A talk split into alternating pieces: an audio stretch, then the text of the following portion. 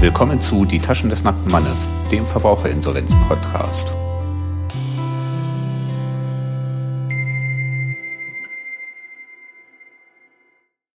Und vorab der Standard-Disclaimer, dieser Podcast soll einen allgemeinen Überblick über das Verbraucherinsolvenzverfahren geben und stellt in keiner Weise einen Ersatz für eine ordentliche Schuldnerberatung oder Rechtsberatung dar. Falls ihr irgendwann mal in die Verlegenheit kommt, euer Anliegen vor einer Richterin oder im Insolvenzverfahren möglicherweise einer Rechtspflegerin vortragen zu müssen, könnt ihr euch nicht darauf berufen, dass euch irgendein Dude etwas in einem Podcast erzählt hat. Diese Folge nehme ich im Jahr 2022 auf. In der Folge 4 habe ich den Zeitraum zwischen dem Eingang des Insolvenzantrages bei Gericht und der Eröffnung des Insolvenzverfahrens behandelt. In dieser Folge sind wir dann auch endlich beim eröffneten Insolvenzverfahren. Nur kurz vorab, ich werde in dieser Folge nur den groben Ablauf des eröffneten Insolvenzverfahrens schildern. Auf keinen Fall kann ich in einer Folge alles abhandeln, was im eröffneten Insolvenzverfahren passieren kann und wird. Das würde dann doch den Rahmen sprengen und ich hätte nichts mehr in späteren Folgen zu erzählen. Interessanterweise ist der Ablauf des eröffneten Regelinsolvenzverfahrens, also zumindest von den gesetzlichen Bestimmungen her, nahezu identisch mit dem Ablauf des eröffneten Verbraucherinsolvenzverfahrens. Im Verbraucherinsolvenzverfahren benötigt man meist nur weit weniger der zur Verfügung stehenden Vorschriften, die in beiden Insolvenzverfahren zur Verfügung stehen. Auf die Einzelheiten gehe ich dann bei Gelegenheit ein. Wie so viele schöne Dinge im Leben beginnt auch das Insolvenzverfahren mit einem Beschluss beziehungsweise meist sogar mit mehreren Beschlüssen. Das Insolvenzgericht muss sich bei Eröffnung des Insolvenzverfahrens gleich mit einigen Dingen und Anträgen auseinandersetzen und dafür werden oft mehrere Beschlüsse benötigt. Zum einen wäre da der Beschluss über die Eröffnung des Insolvenzverfahrens und dann unter Umständen der Beschluss über die Ankündigung der Restschuldbefreiung und der Beschluss über die Stundung der Verfahrenskosten. Ich fange mal mit den letzten beiden Beschlüssen an, weil die relativ kurz abzuhandeln sind die Ankündigung der Restschuldbefreiung. Hierbei handelt es sich um einen Beschluss, der natürlich nur dann zum Tragen kommt, wenn die Restschuldbefreiung auch in Betracht kommt. In Verbraucherinsolvenzverfahren ist das fast immer der Fall. Gesellschaften erhalten keine Restschuldbefreiung, also wird bei Insolvenzverfahren von Gesellschaften auch keine Restschuldbefreiung angekündigt. Wenn ein Insolvenzverfahren ausschließlich auf den Antrag einer Gläubigerin hin eröffnet wird, gibt es auch keine Restschuldbefreiung, da die Gläubigerin die Restschuldbefreiung der Schuldnerin nicht beantragen kann. Es gibt auch keinen Grund, aus dem eine Gläubigerin die Restschuldbefreiung der Schuldnerin beantragen sollte. Die Beschlüsse über die Ankündigung der Restschuldbefreiung lauten dann ungefähr wie folgt. Zuerst kommt das Aktenzeichen des Insolvenzgerichts und dann, ich zitiere, in dem Insolvenzverfahren über das Vermögen der Erika Mustermann, geborene Schmidt, geboren am 01.01.1990, Musterstraße 1 in 12345 Musterstadt, Schuldnerin, Bindestrich. Es wird festgestellt, dass die Schuldnerin Restschuldbefreiung erlangt, wenn sie den Obliegenheiten der Paragraphen 295 295a inso nachkommt und die Voraussetzungen für eine Versagung nach Paragraphen 290, 297 bis 298 inso nicht vorliegen. Punkt. Amtsgericht, Musterstadt, Insolvenzgericht, Datum, Unterschrift der Insolvenzrichterin. In dem Beschluss ist dann auch schon alles enthalten. Wenn die Schuldnerin im Insolvenzverfahren schön mitspielt, bekommt sie am Ende die Restschuldbefreiung. Wunderbar. Als nächstes kommt dann der Beschluss über die Stundung der Verfahrenskosten. Auch über die Stundung der Verfahrenskosten wird nur dann ein Beschluss gefasst, wenn die Stundung der Verfahrenskosten beantragt worden ist. Zu den Kosten des Insolvenzverfahrens und der Stundung der Kosten werde ich nochmal eine gesonderte Folge machen. Also hier nur ein kurzer Abriss. Das Insolvenzverfahren kostet Geld, relativ viel Geld für einige. Jetzt ist es normalerweise so, dass ein Gericht im Zivilrecht nicht mit der Arbeit anfängt, wenn nicht die Gerichtskosten vorab gezahlt werden. Wenn Sie als klagende Partei kein Geld für die Gerichtskosten haben, können Sie in anderen zivilrechtlichen Verfahren einen Antrag auf Prozesskostenhilfe stellen. Im Insolvenzverfahren ersetzt der Antrag auf Stundung der Verfahrenskosten den Antrag auf Prozesskostenhilfe. Also für das Insolvenzverfahren selbst. Wenn es im Insolvenzverfahren zu weiteren Rechtsstreitigkeiten kommt, kann es durchaus mal sein, dass ein Antrag auf Prozesskostenhilfe notwendig wird. Wenn die Stundung der Verfahrenskosten gewährt wird, müssen die Schuldnerinnen den Betrag, den das Insolvenzverfahren kostet, zumindest erst einmal nicht auf den Tisch legen. In Verbraucherinsolvenzverfahren kommen diese Anträge sehr häufig vor. Wer hat als Verbraucherin schon so viel Geld auf der hohen Kante, um ein Insolvenzverfahren durchführen zu können? Gleichzeitig aber so viele Schulden, dass ein Insolvenzverfahren angebracht ist.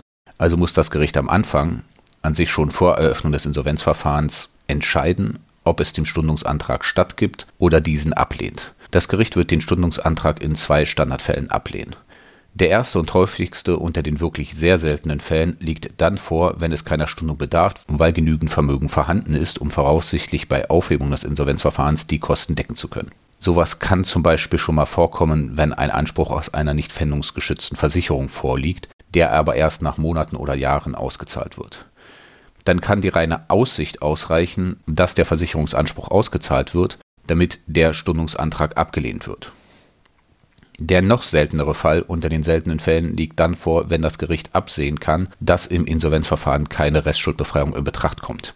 Nur wenn keine Restschuldbefreiung in Betracht kommt, wird das Gericht viel wahrscheinlicher gar nicht erst das Insolvenzverfahren, insbesondere kein Verbraucherinsolvenzverfahren eröffnen. Ein kleiner Tipp an dieser Stelle von mir aus der Schuldnerberaterpraxis. Die Gerichtsbeschlüsse im Insolvenzrecht werden aus diversen Gründen öffentlich bekannt gemacht und zwar für jeden einsehbar auf der Seite www.insolvenzbekanntmachungen.de. Meiner Erfahrung nach halten sich die Schuldner und Insolvenzberatungsstellen über diese Seite auf dem Laufenden, um zu sehen, ob alles einigermaßen okay läuft und gegebenenfalls Hilfestellung benötigt wird. Nur leider werden die Beschlüsse über die Gewährung und Ablehnung der Stundung der Verfahrenskosten nicht veröffentlicht. Wenn Ihnen als Schuldnerin nach oder mit Eröffnung des Insolvenzverfahrens ein Beschluss zugeht, mit dem Ihnen die Stunde der Verfahrenskosten versagt wird, nehmen Sie bitte sofort, und damit meine ich wirklich sofort, Kontakt mit Ihrer Beraterin auf. Es sei denn natürlich über genau diesen Fall wurde vorher mit Ihnen gesprochen. Es kann durchaus sein, dass der Beschluss schon in Ordnung geht. Nur kann es auch sein, dass die Richterin etwas falsch verstanden hat. Gegen den Beschluss über die Versagung der Restschuldbefreiung haben Sie nur zwei Wochen Frist, die sofortige Beschwerde einzulegen. Diese zwei Wochen werden auch nicht verlängert. Wenn Ihnen die Stundung der Verfahrenskosten erst einmal versagt worden ist und der Beschluss nach zwei Wochen rechtskräftig geworden ist, haben Sie möglicherweise schon ein riesiges Problem. Das kann Sie, wenn es wirklich sehr schlecht läuft, mehrere Monate oder Jahre auf dem Weg zur Entschuldung kosten. Da ist es dann doch besser, kurz einmal zum Telefonhörer zu greifen und die Schuldner- und Insolvenzberaterin anzurufen. Kommen wir jetzt zum Eröffnungsbeschluss. Ich werde jetzt nicht durchgehen, was alles in diesem Beschluss drin steht. Der Beschluss ist halt lang und enthält viel juristischen Quark und so einiges zum Ablauf, was sich besser an der Stelle erklären lässt, an der es dann auch im Verfahren auftaucht. Also ab dem Zeitpunkt, ab dem der Beschluss über die Öffnung des Insolvenzverfahrens ergangen ist, befindet sich die Schuldnerin im Insolvenzverfahren. Der Beschluss enthält ein Datum und eine Uhrzeit, zu der das Insolvenzverfahren eröffnet wurde. Auch dieser Beschluss wird im Netz veröffentlicht. Die Schuldnerinnen und die Insolvenzverwalterinnen bekommen den Beschluss dann ein paar Tage später per Post zugestellt. Die im Netz veröffentlichten Beschlüsse werden von diversen Stellen jeden Tag abgerufen. Hierunter gehören die Banken, die Schufa und üblicherweise auch das örtliche Finanzamt.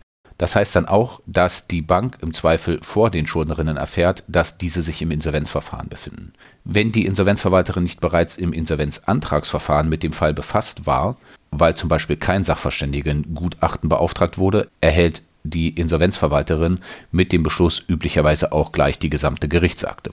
Wenn die Insolvenzverwalterin bereits im Insolvenzantragsverfahren als Sachverständige beauftragt wurde oder als vorläufige Insolvenzverwalterin bestellt war, reicht der Eröffnungsbeschluss aus. Dann weiß die Insolvenzverwalterin ja schon, was in der Gerichtsakte steht. Das eröffnete Insolvenzverfahren finden Sie in den Paragraphen 80 bis 216 der Insolvenzordnung mit noch weiteren Paragraphen angehängt für den Fall eines Insolvenzplans oder eines Eigenverwaltungsverfahrens, die ich in dieser Folge aber auf jeden Fall nicht anfasse. Das wären dann so lustige 136 Paragraphen. Wie lang kann dieser Abschnitt der Folge also schon dauern? Das Insolvenzantragsverfahren wurde in 25 Paragraphen abgehandelt und wie schnell war ich da durch? Grandios. Ich habe echt eine Weile überlegt, wie man die Abhandlung dieser rund 130 Paragraphen einigermaßen vernünftig aufbaut. Der Plan sieht jetzt so aus, dass ich versuche, das Ganze mal in so etwas wie einem chronologischen Ablauf aufzubauen. Das führt dann leider dazu, dass ich bei den Paragraphen ein bisschen hin und her springen werde. Schauen wir mal, ob das nicht trotzdem passt. Also, fangen wir mit Tag 1 an. Das Insolvenzverfahren wird also durch Beschluss des Insolvenzgerichts eröffnet. Die Insolvenzrichterin gibt diesen Beschluss dann in den Postlauf. Üblicherweise am ersten maximal, aber am zweiten Tag wird der Beschluss unter www.insolvenzbekanntmachungen.de veröffentlicht. Der Beschluss ist ab jetzt für jeden einsichtbar, der sich dafür interessiert. Die Veröffentlichungen im Netz erfolgt aufgrund der Verordnung zu öffentlichen Bekanntmachungen im Insolvenzverfahren im Internet oder kurz InsoBEC V. In den meisten Insolvenzverfahren und vor allem in den allermeisten Verbraucherinsolvenzverfahren stellt der Beschluss über die Eröffnung des Insolvenzverfahrens den ersten Beschluss dar, der im Netz veröffentlicht wird. Ein Beschluss über die Beauftragung einer Sachverständigen wird zum Beispiel nicht veröffentlicht. Die Anordnung der vorläufigen Insolvenzverwaltung kommt in Verbraucherinsolvenzverfahren aber so gut wie nie vor. An dieser Stelle könnte ich ausweichend darüber sprechen, warum denn solch eine Veröffentlichung erfolgt. In den Schuldnerberatungsstellen mache ich das sogar eher ausweichend, um niemandem auf den Schlips zu treten. Der Hauptgrund ist aber ganz einfach. Die anderen Marktteilnehmer sollen vor den Schuldnerinnen gewarnt werden. Durch den Beschluss wird festgestellt, dass die Schuldnerinnen zahlungsunfähig oder drohend zahlungsunfähig sind. Die Schuldnerinnen sind nicht in der Lage, ihre öffentlich-rechtlichen oder privatrechtlichen Verpflichtungen zu erfüllen und werden das wahrscheinlich auch auf absehbare Zeit nicht tun können. Damit soll den anderen Marktteilnehmern die Möglichkeit eingeräumt werden, zu entscheiden, ob sie zukünftig mit jemandem, der seine Verpflichtungen schon einmal nicht nachkommen konnte, Verträge abschließen möchte. Das ist für die Schuldnerinnen zwar Mist, aber die Wirtschaft verlangt diesen Punkt. In Anbetracht dessen, dass durch die Insolvenz stark in die Rechte der Gläubigerinnen eingegriffen wird, empfinde ich das persönlich allerdings als fair. Ein weiterer Grund für die Veröffentlichung ist, dass den Gläubigerinnen die Möglichkeit gegeben wird, von dem Insolvenzverfahren Kenntnis zu nehmen, um ihre Rechte wahrzunehmen. Es ist jetzt aber nicht so, dass Google oder die anderen Suchmaschinen diese Bekanntmachungen abrufen. Also wenn man den Namen einer Schuldnerin in eine Suchmaschine eingibt, wird jetzt nicht Achtung sofort Insolvenzverfahren auftauchen. Diverse Stellen rufen die Info aus dem Netz aber regelmäßig ab. Das bringt mich auch gleich zum nächsten Punkt. Die Schufa ist eine dieser Stellen, die die Bekanntmachungen regelmäßig abruft. Das heißt, dass die Schufa spätestens bei Eröffnung des Insolvenzverfahrens im Eimer ist. Das heißt, dass der Schufa-Score spätestens bei Eröffnung des Insolvenzverfahrens im Eimer ist. Also zumindest bis zu einem gewissen Zeitpunkt. Aber zum Thema Schufa komme ich nochmal ganz am Ende. Wahrscheinlich der nächsten oder übernächsten Folge. Oft genug ist die Schufa der Schuldnerinnen schon vor dem Insolvenzverfahren ziemlich kaputt. Immerhin sollten die Schuldnerinnen ja einiges an Schulden aufgebaut haben. Manchmal ist die Schufa aber auch noch ganz okay, weil nicht alle Stellen der Schufa Rückstände melden. Das heißt für die Schuldnerinnen, dass sie sich in bestimmten Situationen sehr genau überlegen sollten, wann sie ein Insolvenzverfahren beantragen, insbesondere dann, wenn sie aktuell eine Wohnung suchen. In Großstädten kann das zu sehr paradoxen Situationen führen. Hier in Berlin ist die Wohnsituation seit geraumer Zeit katastrophal. Das heißt, selbst mit genügend Geld, sicherem Einkommen und ohne Schulden ist es schwer, eine vernünftige Wohnung zu finden. Selbst unvernünftige Wohnungen sind schwer zu finden. Mit negativer Schufa ist das fast unmöglich, obwohl es immer mal wieder Leute gibt, bei denen das klappt. Auf der anderen Seite können Wohnungssuchende in Berlin einen Anspruch auf eine Wohnung im sogenannten geschützten Marktsegment haben, wenn sie auf dem normalen Markt keine Wohnung bekommen können, zum Beispiel aufgrund einer negativen Schufa und erst recht aufgrund des Insolvenzverfahrens. Leider gibt es diese geschützten Wohnungen nicht überall in Deutschland und leider nicht einmal dort, wo Wohnungsmangel herrscht. Aus diesem Umstand entstehen jetzt zwei unterschiedliche Herangehensweisen. Zum einen gibt es die Schuldnerinnen, die die Eröffnung des Insolvenzverfahrens und damit auch den negativen Schufa-Eintrag so lange verzögern, bis ein neuer Mietvertrag unterschrieben werden kann. Auf der anderen Seite gibt es die Schuldnerinnen, die so schnell wie möglich ins Insolvenzverfahren wollen, um Anspruch auf eine Wohnung im geschützten Marktsegment zu haben. Die Schuldnerinnen müssen vor Insolvenzantragstellung selbst entscheiden, welchen Weg sie gehen wollen. Wichtig für die Schuldnerin ist, dass mit Eröffnung des Insolvenzverfahrens die Schufa für einen langen Zeitraum nicht ihr Freund ist, und zwar gleich ab dem ersten Tag. Damit bin ich auch schon bei der zweiten weniger erfreulichen Nachricht für den ersten Tag. Nach Paragraphen 115 bis 119 der Insolvenzordnung erlöschen bestimmte Verträge mit Eröffnung des Insolvenzverfahrens automatisch. Aber was ist schon das Schlimmste, was passieren kann, nicht wahr? Fangen wir mal mit Paragraph 115 an. Den zitiere ich jetzt mal komplett. Ein vom Schuldner erteilter Auftrag, der sich auf das zur Insolvenzmasse gehörende Vermögen bezieht, erlischt durch Eröffnung des Insolvenzverfahrens. Der Beauftragte hat, wenn mit dem Aufschub Gefahr verbunden ist, die Besorgung des übertragenen Geschäfts fortzusetzen, bis der Insolvenzverwalter anderweitig Fürsorge treffen kann. Der Auftrag gilt insoweit als fortbestehend. Mit seinen Ersatzansprüchen aus dieser Fortsetzung ist der Beauftragte massegläubig. Solange der Beauftragte die Eröffnung des Insolvenzverfahrens ohne Verschulden nicht kennt, gilt der Auftrag zu seinen Gunsten als fortbestehend. Mit den Ersatzansprüchen aus dieser Fortsetzung ist der Beauftragte Insolvenzgläubiger. Heißt im Klartext Aufträge erlöschen, soweit sie die Insolvenzmasse betreffen, außer es besteht eine akute Gefahr oder die Beauftragte weiß nichts von der Eröffnung des Insolvenzverfahrens. Hier passiert noch relativ wenig. Das Unangenehmste passiert dann bei 116. Nach 116 erlöschen auch Geschäftsbesorgungsverträge, die die Insolvenzmasse betreffen. Ich gehe jetzt mal nicht auf alle möglichen Geschäftsbesorgungsverträge ein. Wichtig sind zwei wesentliche Anwendungsfälle. Der erste Anwendungsfall sind die Verträge, die die Schuldnerin bei ihrer Bank abgeschlossen hat. Praktisch stellt jedes Konto, jeder Kreditkartenvertrag und jedes Darlehen einen Geschäftsbesorgungsvertrag dar. Das heißt, mit Eröffnung des Insolvenzverfahrens erlöschen alle Konten der Schuldnerinnen bei allen Banken. Eine Ausnahme nimmt man dann an, wenn ein Pfändungsschutzkonto besteht. Das folgt möglicherweise etwas unglücklich aus 3 Absatz 1 in so, wenn man es denn so lesen will. Aber die meisten wollen das so lesen.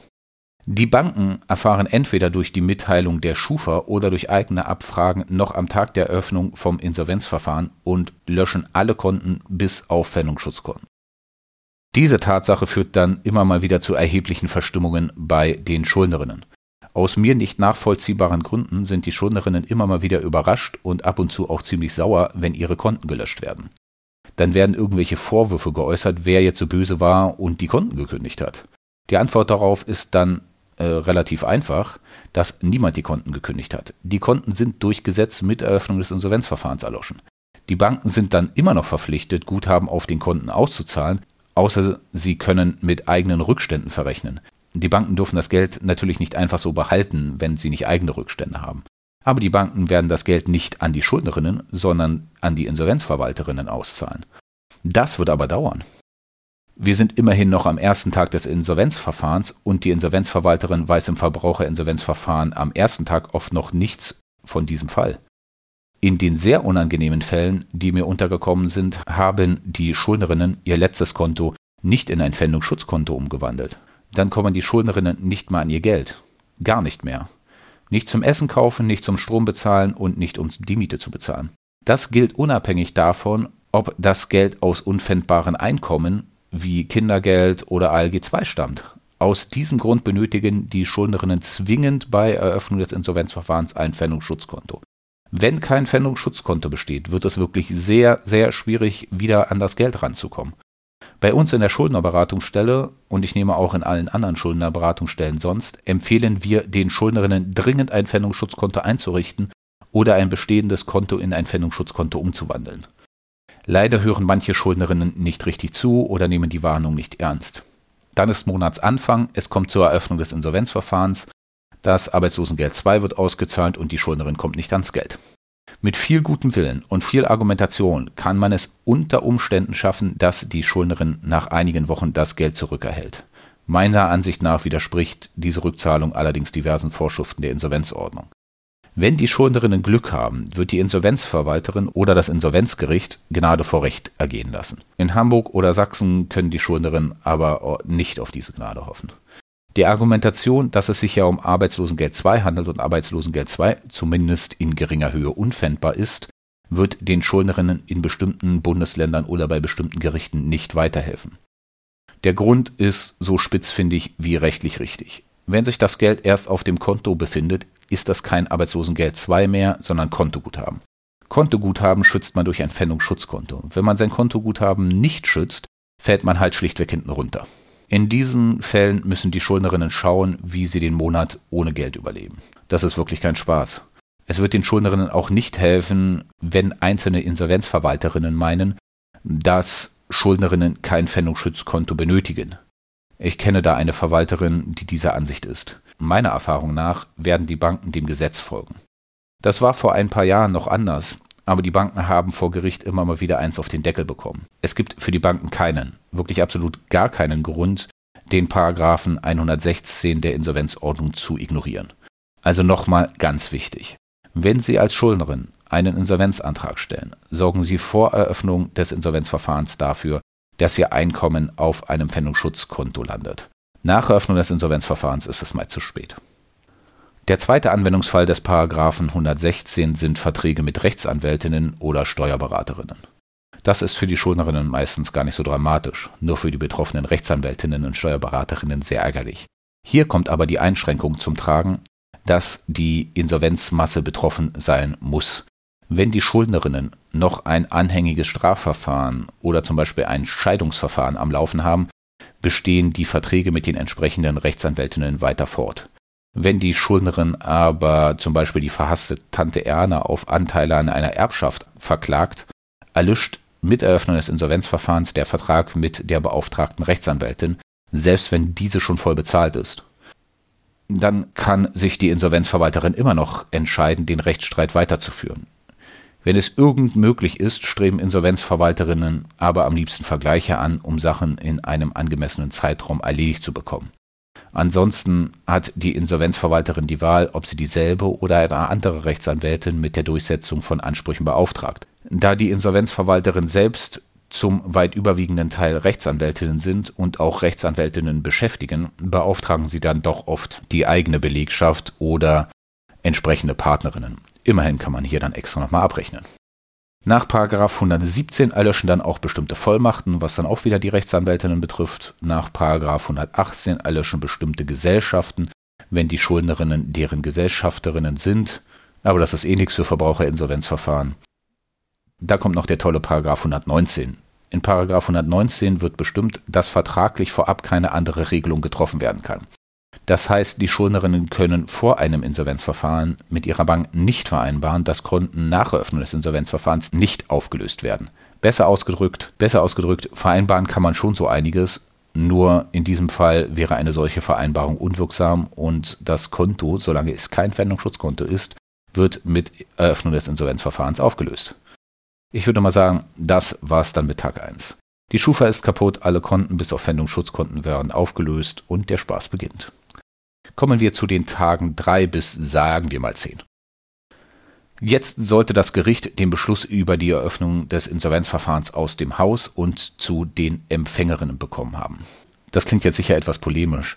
Sie sollten als Hörerin aber bedenken, dass eine Richterin nicht einfach einen Beschluss ausdrucken, unterschreiben und in den Briefkasten stecken kann.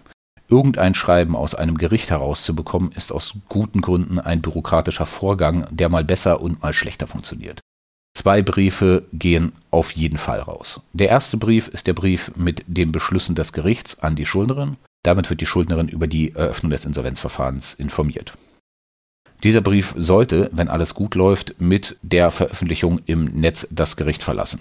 Ich habe auch schon mal Fälle gesehen, wo es eine Woche gedauert hat, bis der Brief dann mal bei der Post landete. In dem Fall muss der Brief ja auch noch zugestellt werden.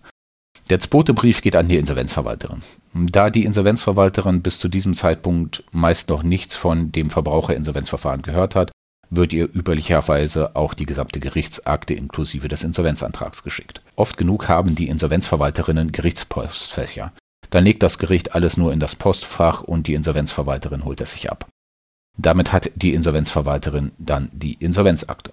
Tage 7 bis 10.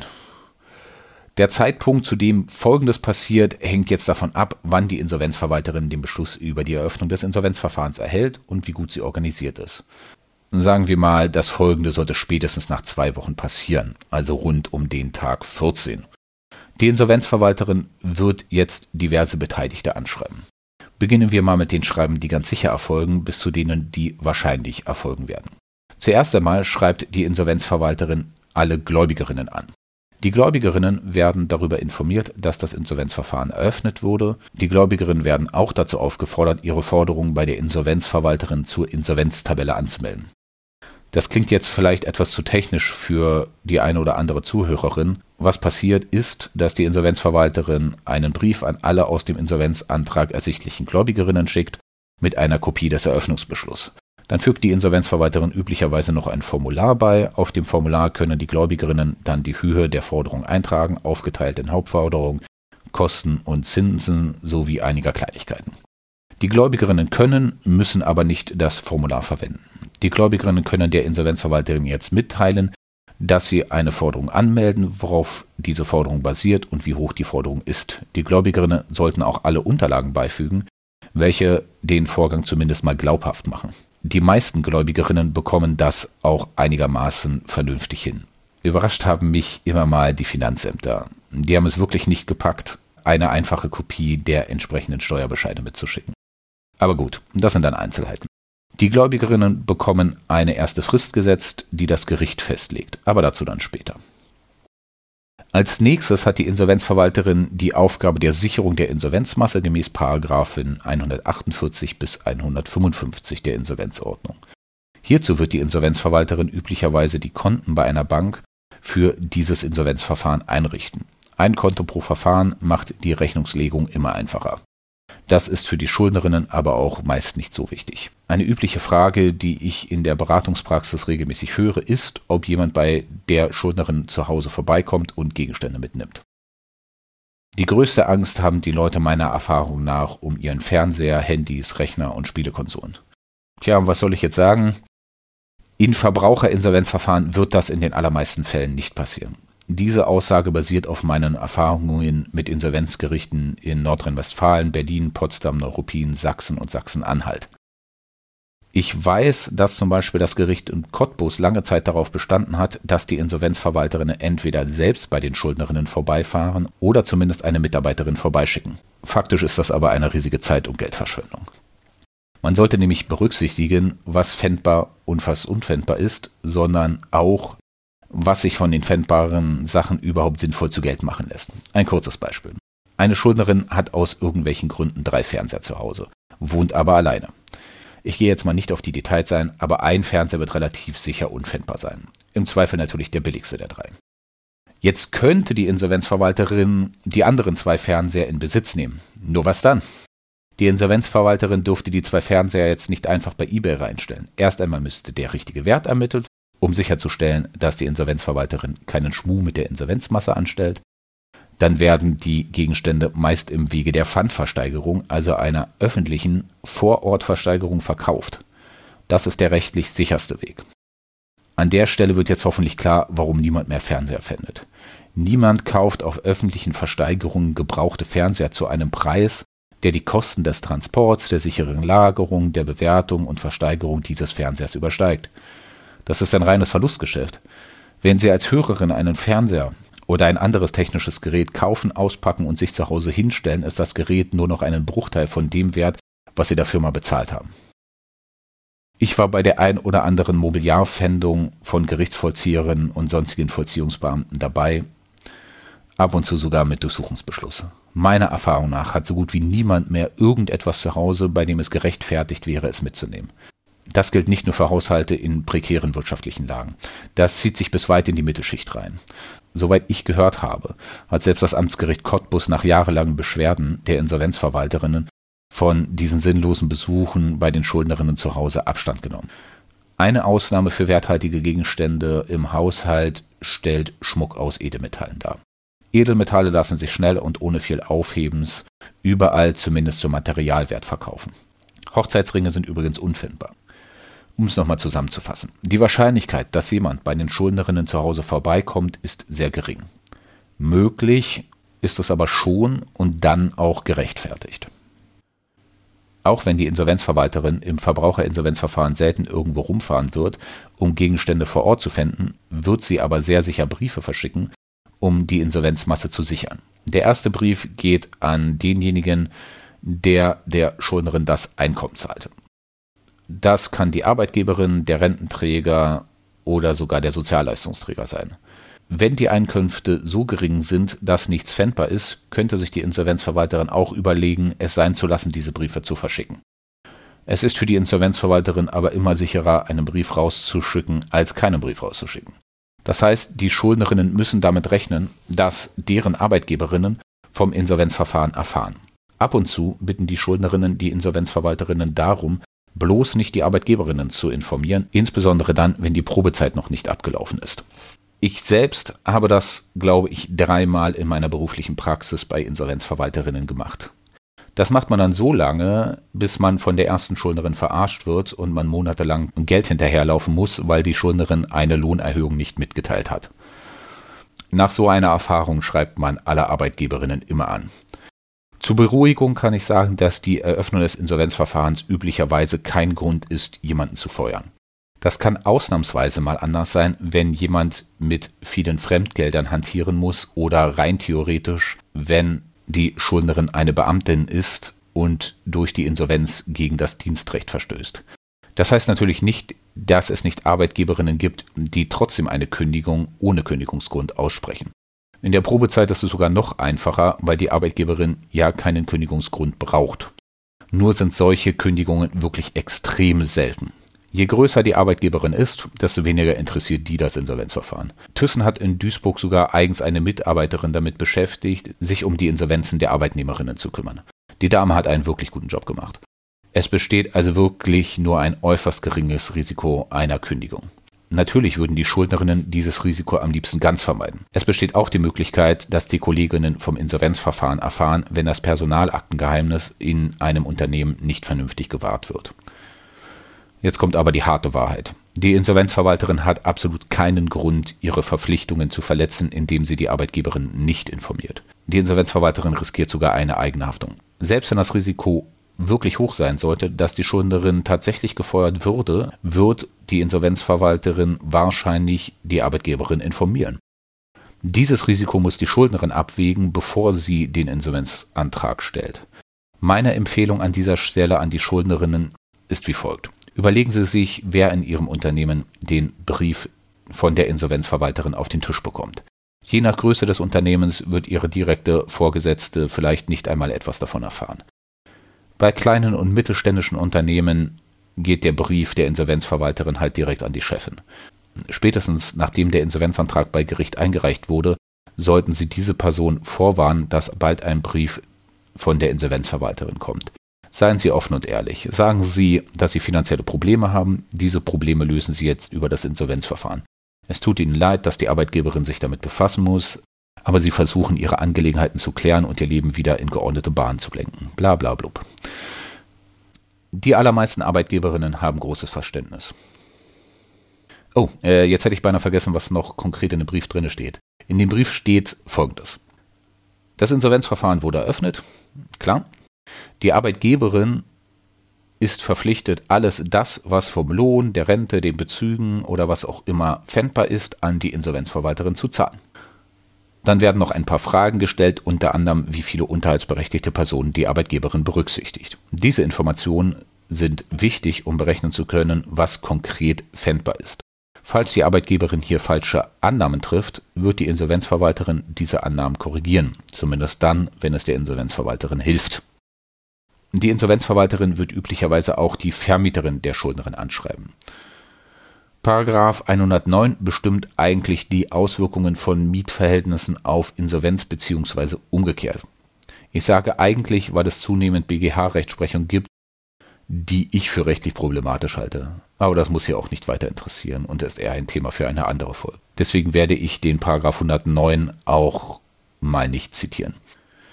Gemäß 109 Absatz 1 Satz 2 kann die Insolvenzverwalterin gegenüber der Vermieterin der Wohnung der Schuldnerin erklären, dass die Insolvenzverwalterin mit der Insolvenzmasse nicht für länger als bis zum frühestmöglichen Kündigungszeitraum, maximal jedoch drei Monate haftet, wenn die Schuldnerin ihre Miete nicht zahlen sollte. Auch hier gilt, dass es für die Insolvenzverwalterin immer einfacher ist, einen Brief an die Vermieterin zu schicken, als jeden Monat zu kontrollieren, ob die Schuldnerin denn diesen Monat auch ihre Miete gezahlt hat. Die Insolvenzverwalterin hat keinen Grund, eine Haftung zu riskieren. Deswegen werden diese Briefe standardmäßig verschickt. Gleichzeitig mit allen anderen wird die Insolvenzverwalterin auch mit der Schuldnerin Kontakt aufnehmen. Die Insolvenzverwalterin wird der Schuldnerin üblicherweise einen mehr oder weniger langen Brief schreiben. Der Inhalt des Briefes unterscheidet sich sehr von Insolvenzverwalterin zu Insolvenzverwalterin. Das reicht von einem riesigen Fragebogen, der einige relevante Sachen abfragt, die der Insolvenzantrag nicht enthält und natürlich auch gleich noch die, die der Insolvenzantrag enthält und noch ein paar zusätzliche Fragen. Der Brief wird eigentlich immer die höfliche Einladung zu einem Gespräch in der Kanzlei der Insolvenzverwalterin oder zu einem Telefonat enthalten. Der BGH geht aus Gründen davon aus, dass ein persönliches Gespräch zwischen der Schuldnerin und der Insolvenzverwalterin stattfinden sollte. Mir hat nie eingeleuchtet, warum ein solches Gespräch notwendig sein sollte. Dazu muss man wissen, dass gerade Verbraucherinsolvenzverfahren Massenverfahren sind. Es gibt Insolvenzverwalterinnen da draußen, die pro Jahr mehrere hundert Verbraucherinsolvenzverfahren und ein paar Dutzend Regelinsolvenzverfahren erhalten. Die Anforderungen an die Insolvenzverwalterin persönlich mit allen Schuldnerinnen oder ein Regelinsolvenzverfahren mit der Geschäftsleitung zu sprechen, ist schlichtweg illusorisch. In Verbraucherinsolvenzverfahren ist so ein Gespräch auch meist überhaupt nicht nötig. Da reicht es aus, wenn ein kurzes Gespräch mit einer der Mitarbeiterinnen in der Kanzlei stattfindet, um das Wesentliche zu klären. Meiner Erfahrung nach sehen das auch die meisten Insolvenzgerichte eher entspannt. Die Insolvenzgerichte haben ehrlich gesagt auch wenig Lust, dass eine hochbezahlte Insolvenzverwalterin Zeit mit unwichtigen Gesprächen verschwendet. Durch die Corona-Pandemie haben sich die persönlichen Gespräche mehr in Richtung schriftliche oder telefonische Nachfragen verschoben. Faktisch ist es dann so, dass wenn ein persönliches Gespräch stattfinden sollte, dies oft mit einer Mitarbeiterin der Insolvenzverwalterin stattfindet. Sowas habe ich in meinen früheren Jobs dann gemacht. Das muss nicht von Nachteil für die Schuldnerin sein. Oft ist es dann doch von Vorteil, wenn die direkte Aufmerksamkeit der Insolvenzverwalterin nicht auf einer einzelnen Insolvenzschuldnerin liegt. Die Insolvenzverwalterin kann sich dann immer noch einmischen, wenn irgendetwas schief läuft oder zu kompliziert wird. Die meisten Verbraucherinsolvenzverfahren laufen ohnehin schriftlich ab. Dann sieht die Schuldnerin die Insolvenzverwalterin und erst recht das Insolvenzgericht nie. Das ist aber schon okay so. Wenn ein Gespräch stattfinden sollte, sollte die Schuldnerin mit der Insolvenzverwalterin bzw. deren Mitarbeiterin vereinbaren, in welchen Abständen die Insolvenzverwalterin welche Nachweise haben möchte. Die Mitwirkungspflichten der Schuldnerinnen ergeben sich aus 97 der Insolvenzordnung. Der Paragraph 97 der Insolvenzordnung ist aber so schwammig formuliert, dass ich mir das Zitat an dieser Stelle auch mal spare. Letztlich hat sich bei den Insolvenzverwalterinnen oder einzelnen Insolvenzgerichten eine gewisse Praxis ausgebildet. Das kann dazu führen, dass die Schuldnerin am Anfang des Insolvenzverfahrens einmal ein Gespräch oder ein Telefonat mit einer Mitarbeiterin der Insolvenzverwalterin direkt führt und dann nur ab und zu alle paar Monate oder Jahre mal einen Brief vom Gericht erhält, weil schlichtweg nichts ansteht. Das kann allerdings auch dazu führen, dass ein Gespräch mit der Insolvenzverwalterin in deren Kanzlei stattfindet und die Insolvenzschuldnerin verpflichtet wird, einmal monatlich Einkommensnachweise und gegebenenfalls sogar Kontoauszüge einzureichen. Beides wäre zulässig. Wenn Sie diese Folge als Schuldnerin hören, stellen Sie sich auf das Unangenehmste ein, dann sind Sie froh über alles, was nicht von Ihnen verlangt wird. Ein Tipp an dieser Stelle. Wenn Sie meinen, von Ihnen wird mehr verlangt, als Sie leisten müssen, zum Beispiel gewisse Nachweise oder Auskünfte, reden Sie vorher mit der Schuldnerberatungsstelle und beschweren sich erst danach. Aus Erfahrung kann ich Ihnen sagen, dass die Auskunfts- und Mitwirkungspflichten im Insolvenzverfahren sehr weitreichend sind. In der Rechtsprechung gab es Einzelfälle, in denen der BGH mal entschieden hat, dass bestimmte Auskünfte nicht erteilt werden müssen. Das waren aber meist ziemliche Sondersituationen und die auch nur im Regelinsolvenzverfahren. Zur Wahrheit gehört auch, dass die Insolvenzverwalterin so früh wie möglich mit der Verwertung der Insolvenzmasse anfangen wird. Verwertung heißt schlichtweg, die Insolvenzverwalterin macht alles zu Geld, was sie zu Geld machen kann und darf. Falls sich aus dem Insolvenzantrag irgendwelche Vermögenswerte ergeben sollten, zum Beispiel Versicherungsverträge, Genossenschaftsanteile bei Genossenschaftsbanken, Aktiendepots, Bausparverträge, Wohnungen und Häuser und so weiter und so weiter, wird die Insolvenzverwalterin auch hier die Drittschuldnerinnen anschreiben. Ich hoffe, dass das jetzt das erste Mal ist, dass ich das Wort Drittschuldnerinnen benutze. Es geht mir nur darum, dass Sie das Wort mal gehört haben, wenn Sie irgendwo darüber stolpern sollten. Eine Drittschuldnerin ist jemand, der einer Schuldnerin etwas schuldet. Als Beispiel nehme ich mal einen Bausparvertrag. Die Schuldnerin geht ins Insolvenzverfahren, da sie ihren Gläubigerinnen irgendwelche Geldbeträge schuldet.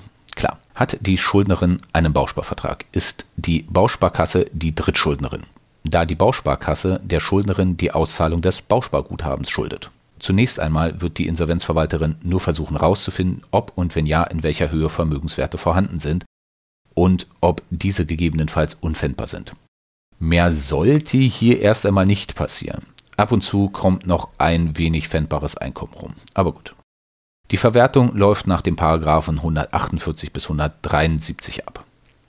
Die Insolvenzverwalterin sollte die pfändbaren Vermögensgegenstände gemäß 148 Insolvenzordnung zwar sofort nach Eröffnung des Insolvenzverfahrens in Besitz nehmen, gemäß 159 Insolvenzordnung, aber erst nach dem noch folgenden Berichtstermin verwerten. Faktisch verwertet die Insolvenzverwalterin üblicherweise alles so schnell wie möglich, gegebenenfalls auch vor dem Berichtstermin. So, Das waren die ersten paar Wochen. Im Beschluss über die Eröffnung des Insolvenzverfahrens wird dann etwas weiter unten die sogenannte Anmeldefrist stehen. Das ist die Frist, die das Gericht den Gläubigerinnen setzt, die Forderung bei der Insolvenzverwalterin anzumelden. Diese Frist beträgt zwischen sechs und acht Wochen nach Eröffnung des Insolvenzverfahrens. Wirklich relevant ist diese Frist fast nie. Selbst wenn diese Frist überschritten werden sollte, ist es den Gläubigerinnen möglich, ihre Forderung nachträglich bei der Insolvenzverwalterin anzumelden. In diesem Fall kann und wird diese Forderungsanmeldung auch Geld kosten. Allerdings sprechen wir hier von 22 Euro pro Anmeldung gemäß Nummer 2340 des Gerichtskostengesetzes. Also nichts wirklich Schmerzvolles. Und da sich die Behörden üblicherweise die Gerichtskosten ohnehin klemmen, ist es für die sogar noch einfacher. Weitere vier bis acht Wochen nach Ablauf der Anmeldefrist, also zwölf bis 16 Wochen nach Eröffnung des Insolvenzverfahrens, findet ein Berichtstermin und ein Prüfungstermin statt. Das Datum für diese Termine steht ebenfalls im Beschluss über die Eröffnung des Insolvenzverfahrens. Spätestens eine Woche vor dem Termin hat die Insolvenzverwalterin nach den Paragraphen 151 bis 154 der Insolvenzordnung ein Verzeichnis der Massegegenstände, ein Gläubigerverzeichnis und eine Vermögensübersicht an das Insolvenzgericht zu schicken, damit alle Beteiligten die Chance bekommen, sich das vor dem Berichts- und Prüfungstermin anzuschauen der Berichtstermin ist in § 156 der Insolvenzordnung und der Prüfungstermin in § 176 der Insolvenzordnung geregelt. In Verbraucherinsolvenzverfahren finden diese Termine meist schriftlich statt. Wenn ein Eröffnungsbeschluss nicht das Wort schriftlich enthält, handelt es sich um einen Präsenztermin bei Gericht. Beide Termine können auseinanderfallen, sodass dann zwei unterschiedliche Termine zu zwei unterschiedlichen Zeitpunkten stattfinden ein funktionierendes Gericht wird aber immer versuchen, beide Termine auf ein Datum zu legen. Im Berichtstermin erstattet die Insolvenzverwalterin ihren ersten Bericht. Das sind dann so einige Seiten, in denen die allgemeine Lage beschrieben wird, sowie das Vermögen und die Schulden der Schuldnerin gegenübergestellt wird. Der Bericht kann auch Angaben zu den Ursachen über die Insolvenz, den Ausbildungsstand der Schuldnerin sowie Angaben zu den unterhaltsberechtigten Personen enthalten. Diese Angaben können später wichtig werden, um beurteilen zu können, ob die Schuldnerin ihren Verpflichtungen bzw. später ihren Obliegenheiten nachkommt. Im Berichtstermin könnten die Gläubiger dann einige Entscheidungen treffen, wie zum Beispiel die Insolvenzverwalterin austauschen zu lassen, ein Grundstück zu verkaufen, anstatt es zu versteigern oder im Regelinsolvenzverfahren einen noch laufenden Geschäftsbetrieb fortzuführen. Ich sage könnten, weil meistens nichts stattfindet. Im Prüfungstermin nimmt das Gericht die von der Insolvenzverwalterin geprüften Forderungen zur Gerichtsakte. Das Insolvenzgericht nimmt hier keine eigene Prüfung vor. Die Insolvenzverwalterin entscheidet selbst, ob sie eine Forderung feststellt, das heißt für berechtigt hält, oder bestreitet, das heißt nicht für berechtigt hält. Wie diese Prüfung abläuft und was das für die einzelnen Gruppen bedeutet, könnte ich sicher in einer getrennten Folge darstellen. In den allermeisten Verbraucherinsolvenzverfahren sind beide Fälle für die Gläubigerinnen und die Schuldnerinnen aber sehr uninteressant. Die Gläubigerinnen interessieren sich generell schon sehr wenig für Insolvenzverfahren und erst recht nicht für Verbraucherinsolvenzverfahren. Die Schuldnerinnen sollen ja ohnehin von den Forderungen befreit werden. Aus diesem Grund steht eine Folge über die Feststellung von Forderungen ganz, ganz hinten auf meiner Prioritätenliste. In den meisten Verbraucherinsolvenzverfahren laufen beide Termine schriftlich ab. Das heißt, die Insolvenzrichterin lässt sich sowohl die Insolvenztabelle als auch den Bericht, den die Insolvenzverwalterin vorher zum Gericht geschickt hat, vorlegen. Wie unspektakulär beide Termine sind, kann ich aber am besten anhand der nicht schriftlich stattfindenden Termine erklären. Das Amtsgericht in Charlottenburg hatte die unangenehme Angewohnheit, alle diese Termine in Präsenz stattfinden zu lassen. Jetzt sollte man wissen, dass beim Amtsgericht Charlottenburg der Anteil der Verbraucherinsolvenzverfahren weit geringer ist als in allen anderen Insolvenzgerichten in Deutschland. Der Hintergrund ist, dass alle Regelinsolvenzverfahren aus Berlin zum Amtsgericht Charlottenburg gehen, aber nur die Verbraucherinsolvenzverfahren aus dem Bezirk in Charlottenburg. Jetzt kann es in Regelinsolvenzverfahren sogar ab und zu Sinn ergeben, den Prüfungstermin und den Berichtstermin vor Ort bei Gericht stattfinden zu lassen. Im Verbraucherinsolvenzverfahren ist das aber so gut wie nie notwendig. Aber gut, ist halt Entscheidung der Richterin, also in Charlottenburg alles in Präsenz. Diese Termine finden in Charlottenburg dann im 5-Minuten-Takt statt. Ich meine jetzt hier wirklich keinen metaphorischen 5-Minuten-Takt, sondern alle 5 Minuten ist dort ein Berichts- und Prüfungstermin. Also beide Termine zusammen. Das läuft dann so ab, dass die Insolvenzverwalterin den Gerichtssaal betritt, der Fall aufgerufen wird, die Insolvenzverwalterin den Bericht zum Prüfungstermin und die Tabelle der Forderung übergibt. Es wird gefragt, ob es irgendwelche Einwände oder Fragen gibt, da in den allermeisten Fällen weder die Schuldnerin noch irgendjemand von den Gläubigerinnen vor Ort ist, hat auch keine Einwände oder Fragen. Das Gericht erstellt ein Protokoll und damit hat sich dann auch schon. Eine riesige Zeitverschwendung für alle Beteiligten. Das ist auch einer der Gründe, dass viele Insolvenzverwalterkanzleien in der Nähe der Gerichte angesiedelt sind, wo solche Präsenztermine stattfinden. Seit Covid ist auch das Amtsgericht Charlottenburg dazu übergegangen, mehr und mehr dieser Termine schriftlich durchzuführen. Ich hoffe mal, das Gericht in Charlottenburg behält diese Praxis der schriftlichen Verfahren zukünftig bei. Der Prüfungstermin kann für die Schuldnerinnen in einem gewissen Anwendungsfall allerdings sehr wichtig werden. Dieser Anwendungsfall liegt dann vor, wenn mindestens eine Gläubigerin eine Forderung zur Insolvenztabelle so angemeldet hat, dass diese Forderung nach 302 Nummer 1 der Insolvenzordnung von der Restschuldbefreiung ausgenommen wird. Auch zu diesen Forderungen sollte ich irgendwann mal eine Folge machen. Wenn eine Gläubigerin eine solche Forderung anmeldet, hat die Schuldnerin das Recht, der Forderung als Ganzes in Teilen oder auch nur dahingehend zu widersprechen, dass es sich um eine von der Restschuldbefreiung ausgenommene Forderung handelt. Tja, und jetzt kommt's. Wenn der Prüfungstermin ausnahmsweise, wie zum Beispiel in Charlottenburg, nicht schriftlich abgehalten wird, also in Präsenz, muss die Schuldnerin oder eine Bevollmächtigte der Schuldnerin an diesem Termin vor Gericht erscheinen und den Widerspruch an diesem Termin dort einlegen. Sowas macht ja überhaupt keine Umstände. Wenn der Prüfungstermin schriftlich durchgeführt wird, ist das alles entspannter. Bei einem schriftlichen Termin setzt das Gericht eine relativ kurze Nachfrist, zu der die Schuldnerin und an sich auch die übrigen Gläubigerinnen einen Widerspruch schriftlich bei Gericht einreichen kann. Das ist dann tatsächlich die etwas entspanntere Variante. Das Insolvenzgericht wird der Insolvenzverwalterin im Berichts- und Prüfungstermin auch eine Frist erteilen, bis zu der der nächste Bericht abgegeben werden soll. Üblicherweise beträgt diese Frist sechs oder zwölf Monate nach dem Berichts- und Prüfungstermin. Auch hier eine kurze Zusammenfassung. Falls ein normales, kleines Verbraucherinsolvenzverfahren ohne besondere Forderungen vorliegt, müssen die Insolvenzschuldnerinnen nichts zu diesen Terminen unternehmen. Das sind dann Sachen zwischen dem Gericht und der Insolvenzverwalterin. Ganz uninteressant ist der Termin für die Schuldnerinnen aber nur auch nicht. Kommen wir zum nächsten Punkt. Sechs Monate nach Eröffnung des Insolvenzverfahrens. Die Veröffentlichung im Netz des Beschlusses über die Eröffnung des Insolvenzverfahrens wird gemäß der InsBEC V nach sechs Monaten gelöscht. Aber die Schuldnerinnen sollten sich hier nicht zu früh freuen. Die Schufa löscht ihre Eintragungen damit noch lange nicht. Zu Schufa-Problematik dann irgendwann später nochmal. Der weitere Verlauf des eröffneten Insolvenzverfahrens hängt jetzt doch sehr von den Umständen ab.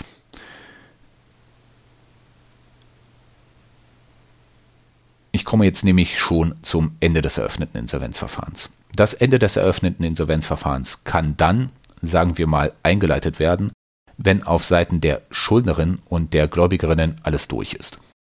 Das heißt, auf Seiten der Schuldnerin muss die Insolvenzverwalterin festgestellt haben, dass keine Vermögenswerte mehr zu verwerten sind. Davon ausgenommen sind Vermögenszuwächse, die ohnehin regelmäßig wiederkehren, wie Lohn, Rente und Sozialleistungen. Sonst würde man mit dem Insolvenzverfahren ja nie fertig werden, wenn man immer wieder auf den nächsten Monat warten müsste, weil da ja irgendwelcher pfändbarer Lohn entstehen könnte. In Ausnahmefällen kann das Verfahren auch dann abgeschlossen werden, wenn ein Vermögenswert zwar schon entstanden ist, aber erst viel später ausgezahlt wird. Das ist zum Beispiel bei einer Steuererstattung der Fall, die potenziell ja jeden Tag des Jahres entsteht, wenn die Schuldnerin einen ordentlich bezahlten Job hat. Auf Seiten der Gläubigerinnen ist das Verfahren abgeschlossen, wenn zu jeder ordnungsgemäß angemeldeten Forderung eine Feststellung getroffen wurde und die Beteiligten die Möglichkeit hatten, gegen diese Feststellungen vorzugehen. Eingeleitet wird das Ende des eröffneten Insolvenzverfahrens durch einen Bericht der Insolvenzverwalterin. In diesem Bericht stellt die Insolvenzverwalterin sehr ausführlich nochmal den gesamten Ablauf des Verfahrens dar, teilt mit, dass die Verwertung abgeschlossen ist und ob noch ungeprüfte Forderungen vorhanden sind. Wann die Insolvenzverwalterin einen solchen Schlussbericht abschickt, ist ihr überlassen. Ich habe Insolvenzverfahren gesehen, in denen das Verfahren an sich abschlussreif war, nachdem der Prüfungstermin durchgeführt wurde. Bei jemandem im Sozialleistungsbezug ohne pfändbares Vermögen gibt es schlichtweg nichts zu verwerten. Die Gerichte mögen es meiner Erfahrung nach allerdings nicht, wenn das Insolvenzverfahren zu schnell abgeschlossen wird. Die Gerichte wollen den Gläubigerinnen die Chance geben, noch ein paar Monate ihre Forderungen bei der Insolvenzverwalterin anzuwählen. Meiner Erfahrung nach hat sich letztlich folgende Praxis eingebürgert. Im ersten Prüfungstermin setzt das Gericht der Insolvenzverwalterin eine Frist von üblicherweise sechs Monaten oder einem Jahr, zu dem die Insolvenzverwalterin regelmäßig Bericht erstatten soll. Das heißt, nach Ablauf dieses Zeitraums muss die Insolvenzverwalterin dieses Verfahren ohnehin nochmal genau anschauen. Wenn das Verfahren dann abschlussreif ist, wird die Insolvenzverwalterin einen Schlussbericht erstellen. Ist das Verfahren dann noch nicht abschlussreif, wird ein Zwischenbericht erstellt. Damit komme ich dann auch schon zum nachträglichen Prüfungstermin. Ein nachträglicher Prüfungstermin wird immer dann durchgeführt, wenn Gläubigerinnen Forderungen anmelden, nachdem der erste Prüfungstermin bereits gelaufen ist. Der nachträgliche Prüftermin ergibt sich aus 177 Absatz 3 der Insolvenzordnung. Es gibt auch Fälle, in denen Forderungen in dem Zeitraum zwischen der Anmeldefrist und dem ersten Prüfungstermin angemeldet werden. In diesen Fällen kann die Prüfung der Forderung gemäß 177 Absatz 1 in so noch im ersten Prüfungstermin erfolgen. Einige Insolvenzrichterinnen wünschen diese Praxis allerdings nicht, also wird auch in diesen Fällen später ein nachträglicher Prüftermin durchgeführt. Letztlich ist es halt Entscheidung der Richterin. Wünscht diese ein Verfahren, bei dem sie möglicherweise mit einem Termin auskommt, der selbst im schriftlichen Verfahren die Zeit des Gerichts und der Insolvenzverwalterin in Anspruch nimmt, oder wünscht die Richterin, die Gläubigerinnen zu disziplinieren, die ihre Forderungen ein paar Tage zu spät bei der Insolvenzverwalterin angemeldet haben. Richterinnen sind halt auch nur Menschen. Und daher haben wir auch hier wieder die Pragmatikerinnen und die Erbsenzählerinnen. In ein oder zwei Fällen habe ich erlebt, dass die Gläubigerinnen Druck machen, dass doch ihre Forderung mal geprüft wird, obwohl sie beim Prüftermin noch nicht angemeldet waren. Das waren dann immer mal irgendwelche Behörden, die wollen dann in Regelinsolvenzverfahren nicht einsehen, dass ihre verspätet angemeldete Forderung erst am Ende in Regelinsolvenzverfahren meist dann erst nach einigen Jahren überhaupt geprüft werden. Es ist dann immer sehr nervig, Behördenvertretern die Rechtslage zu erklären. Klar könnte die Insolvenzverwalterin die Forderung der Behörden in relativ kurzer Zeit prüfen. Das Gericht könnte auch einen Prüfungstermin durchführen. Nur warum sollte man? Und das ist dann tatsächlich eine der schöneren Sachen für die Insolvenzverwalterin. Ab und zu können die Insolvenzverwalterinnen den Behörden mitteilen, dass sie sich gefälligst hinten anstellen sollen. Wer kann das schon von sich behaupten? Ich habe auch von einzelnen Gerichten gehört, die halbjährlich nachlaufende Forderungsanmeldungen prüfen lassen und nicht erst am Ende des Verfahrens. Zum Glück wurde mir so ein Blödsinn bei meiner Arbeit erspart. Wenn eine Gläubigerin den ersten Prüfungstermin verpasst hat, bis zum nachträglichen Prüftermin am Ende des Verfahrens schlichtweg Pech gehabt.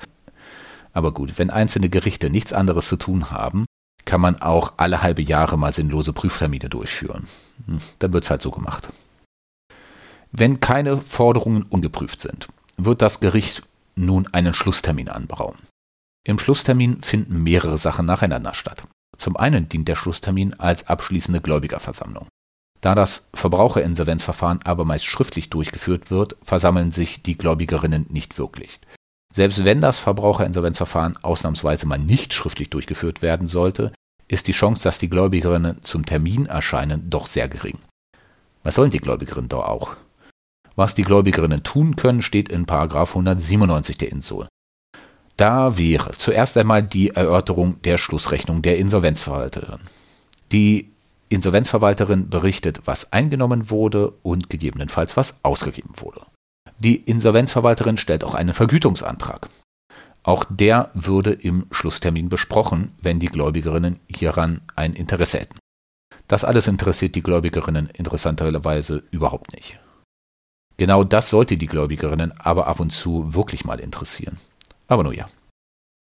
Das zweite ist die Erhebung von Einwendungen gegen das Schlussverzeichnis. Das Schlussverzeichnis leitet sich aus der Insolvenztabelle ab und enthält die abschließenden Feststellungen zu den Forderungen der Gläubigerinnen. Jo. Als dritter Punkt können die Gläubigerinnen gemäß 290 Absatz 2 der Insolvenzordnung bis zum Schlusstermin einen Antrag auf Versagung der Restschuldbefreiung stellen. Das ist tatsächlich eher selten. An sich ist das auch nur eine Frist, bis zu dem dieser Antrag gestellt werden kann. Wenn eine Gläubigerin einen Antrag auf Versagung der Restschuldbefreiung stellen möchte, kann sie das jederzeit im eröffneten Insolvenzverfahren tun. Kommt halt nur nicht oft vor. An sich kann ein Antrag auf Versagung der Restschuldbefreiung unter gewissen Umständen auch nach dem Schlusstermin gestellt werden, aber über den Punkt Restschuldbefreiung und Versagung der Restschuldbefreiung müsste ich echt mal eine extra Folge machen. Der vierte und letztlich wirklich unwichtige Punkt ist die Entscheidung der Gläubigerinnen über die nicht verwertbaren Gegenstände. Das habe ich wirklich noch nie gesehen. Der tatsächliche Ablauf im schriftlichen Verfahren sieht wie folgt aus. Die Insolvenzverwalterin reicht einen abschließenden Bericht inklusive Schlussverzeichnis und einer Vergütungsrechnung für ihre Tätigkeit bei Gericht ein. Das Gericht schaut drüber, setzt einen Termin fest. Die Gläubigerinnen melden sich zu diesem Termin üblicherweise nicht. Wenn die Insolvenzverwalterin dann alles richtig gemacht hat, nickt das Gericht alles ab. Danach setzt das Gericht die Gerichtskosten fest und auch die Vergütung der Insolvenzverwalterin, die bis hierhin entstanden sind. Im nächsten Verfahrensabschnitt entstehen dann noch weitere Kosten. Über die Kosten des Insolvenzverfahrens gibt es auch nochmal eine extra Folge. Hoffe ich zumindest. Eine übliche Frage in der Schuldnerberatung ist dann, was denn das alles kostet und wie das bezahlt wird. Diese Fragen sprengen aber ohnehin den schon sehr großzügigen Rahmen dieser Folge. Als nächstes wird die Insolvenzverwalterin vom Gericht aufgefordert, die Einnahmen entsprechend der Verteilungsreihenfolge im Insolvenzverfahren zu verteilen. Die Insolvenzverwalterin verteilt und weist die Verteilung dem Gericht nach. Nachdem die Insolvenzverwalterin dem Gericht die Verteilung nachgewiesen hat, hebt das Insolvenzgericht das Insolvenzverfahren gemäß 200 auf. Wie gesagt, sind hier unter Umständen noch nicht einmal ein Jahr vergangen. Üblicherweise sind an dieser Stelle sehr viele Schuldnerinnen von der Aufhebung des Insolvenzverfahrens überrascht und auch verwirrt. Die Aufhebung kommt ja viel früher als gedacht. Das liegt aber daran, dass eine Aufhebung des Insolvenzverfahrens nicht gleich die Beendigung des Insolvenzverfahrens bedeutet. Üblicherweise schließt sich an die Aufhebung des Insolvenzverfahrens die Restschuldbefreiungsphase, auch Wohlverhaltensphase genannt, an. Wenn die Schuldnerinnen ausnahmsweise mal großen Mist gebaut haben und zwar so großen Mist, dass ihnen die Restschuldbefreiung versagt oder die Stunde der Verfahrenskosten aufgehoben wurde, dann endet das Verfahren mit der Aufhebung des Insolvenzverfahrens. Wenn alles gut gelaufen ist, kommt es zur Wohlverhaltensphase oder Restschuldbefreiungsphase. Die Stunde der Verfahrenskosten werde ich wohl zusammen mit der Folge über die Kosten des Insolvenzverfahrens besprechen. Ja, und das war's auch schon. Das Restschuldbefreiungsverfahren und der Inhalt dieses Verfahrens wird dann den Inhalt der nächsten Folge bilden.